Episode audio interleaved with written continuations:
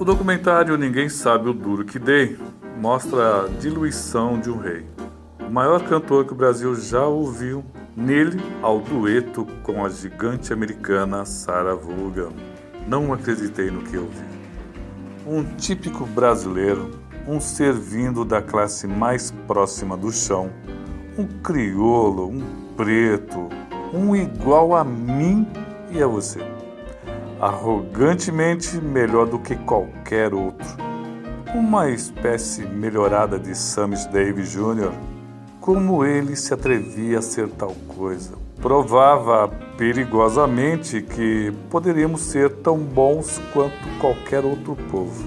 Imagine um mundo dominado por uma casta que se sentia e se presumia branca, surgia um segundo rei negro de cor. Já viu Pelé? O Brasil sucumbia a mais uma estrela negra de inigualável magnitude.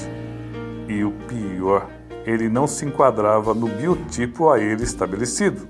No auge da jovem guarda dos anos 60, ele tinha o próprio programa de TV, ganhando mais dinheiro do que outros cantores. Ele não era negro, não era branco, ele era um cara.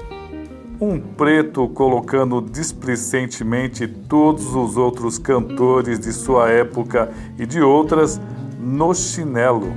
Ah, Samarina! Um sujeito que dominava multidões e era amado por ela. Aquilo era insolente. Só quem viu é que pode contar. Uma série de erros o tornou inimigo número um da classe intelectual e dos cantores pensantes da época, que ganhavam e cantavam bem menos do que aquela anomalia sonora.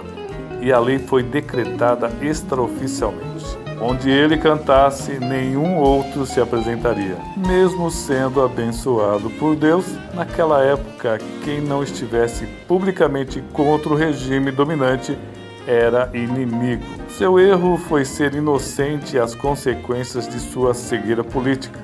Quem poderia imaginar que o Patropi iria esquecê-lo? Ele não sabia onde havia se metido. Os militares queriam agradar o rei ele se sentiu o maioral ao ser bajulado pelos milicos e sofreu o castigo de um tempo dicotômico.